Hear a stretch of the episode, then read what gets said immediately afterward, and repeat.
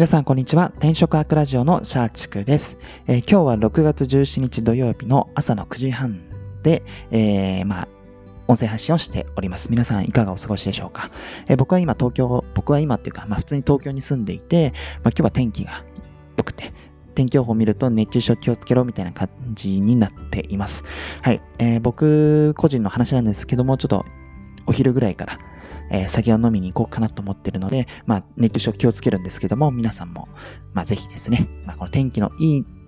日なんで、まあ、いろいろアクティブに動くとは思うんですけども、まあ、てえー、熱中症にですね、気をつけていただけたらなと思います。はい。で、今日は、そうですね、えー、タイトルにもあった通り、GPT、チャット GPT を使って分かった AI 時代で取り残される人の特徴というのをお伝えしようかなと思っています。えー、本業のまあ、業務とか、あとは副業でブログ運営とか、えー、SNS 運営とかやってるんですけども、まあ、その中でこのチャット GPT とか、あとは AI 画像,、えー、画像生成 AI の Stable Diffusion とか、まあ、そういったものを使っていて、まあ、いろいろとこういじくっていく中で、まあ、必要に迫られて、どんどんこう操作している状態なんですけども、まあ、それを踏まえて、あ、こういう人はちょっと AI 時代には取り残されるんじゃないかなっていうのが、まあ、特徴として見えてきたかなと思っています。ですので皆さんにちょっとそれをシェアしたいかなと思っています。で、転職学ラジオはそうですね、転職活動に役立つ情報を発信しているチャンネルで、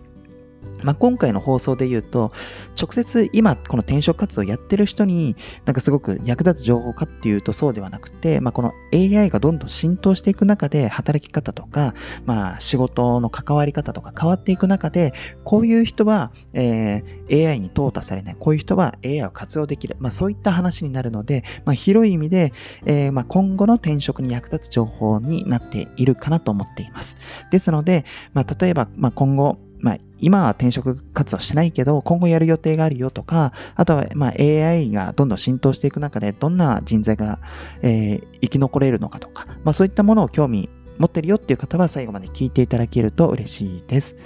はい。で、早速なんですけども、AI 時代に取り残される人の特徴っていうのは2つあるかなと思います。えー、1つが目的意識がない人。2つ目が言語化能力がない人。まあ、これになると。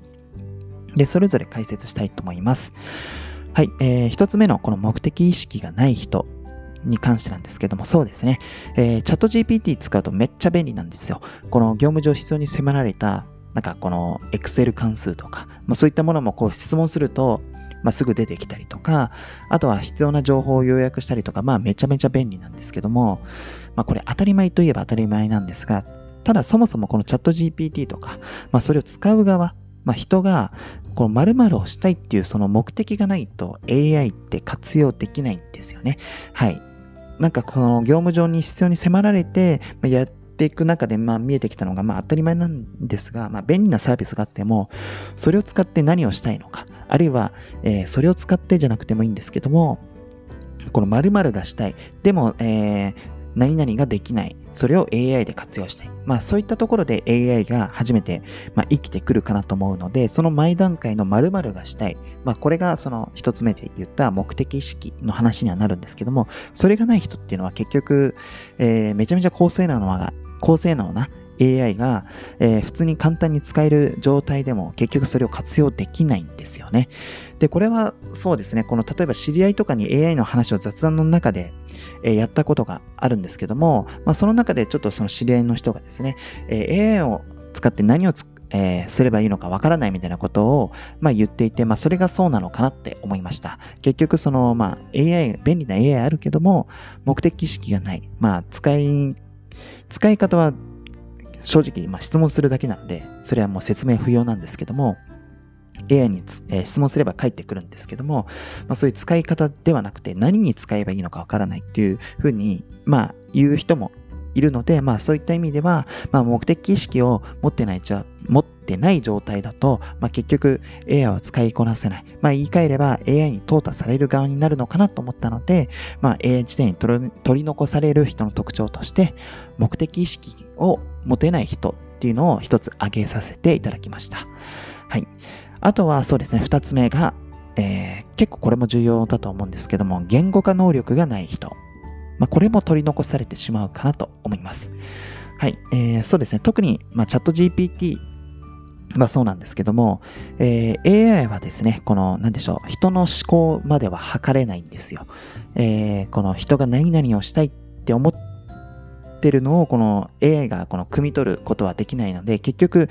AI にああしなさい、こうしなさいっていうのは、人がちゃんとこの文章、まあ、界隈ではプロンプトって言って、まあ、AI にこうしろっていう指示を出すその文章をプロンプトって言うんですけども、そのテキストベースで、えー指示を出さないといけないんですね。まあ、それは音声でもできるっちゃできるんですけども。で、じゃあこのテキストベースで、まあ、プロンプト、まあ、文章として入れる必要があるんですけども、ここでやっぱり、えー自分が実現したいことで、えーそれに伴って解決したい課題が何なのか。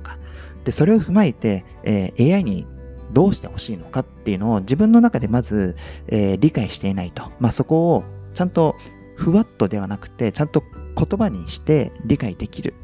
まあ、これがないと結局適切なプロンプトを入力できないんですね。それ、それは例えば細かい話で言うと Excel 関数で、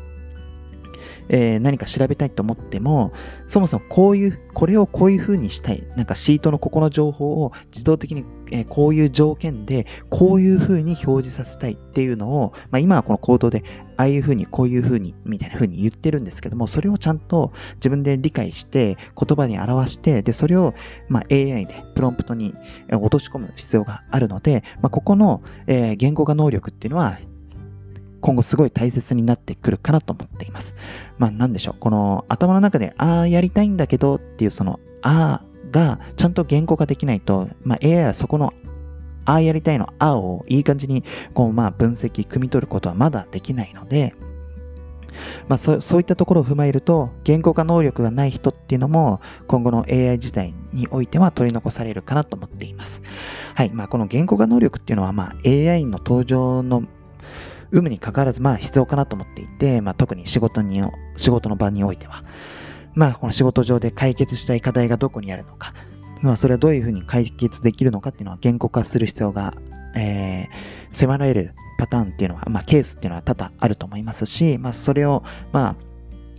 自分でやるだけの仕事っていうのは少ないと思うので、まあそれを人に共有するときにもちゃんと言語化する必要があると思うので、まあこれはそうですね。まあ AI に関わらず、AI の登場に関わらず、まあもともと社会人として、ビジネスマンとして、まあ言語化能力っていうのは必要かなと思ってきた、思ってはいるんですけども、まあここで最近この AI が登場して、そこにプロンプトっていうのが、え必要な工程としてあって、そのプロンプトっていうのは言語化能力がないとうまくできないよっていうところを踏まえると、まあ、今後 AI 自体においてはこの言語化能力っていうのがめちゃめちゃ大事になってくるかなと個人的には思いました。はい、えー以上が、えー今回そうですね、GPT を使って分かった AI 時代で取り残される人の特徴でした。まとめると、目的意識のない人、あるいは、あるいはっていうか、あとは、えー言語化能力がない人ですね。こういった方々は、AI をちゃんと使いこなせないし、まあ、使おうと思っても、えー正しくこの AI に指示を出せないので、うまくこの業務を、えー進めることができない。AI の恩恵を預かれない。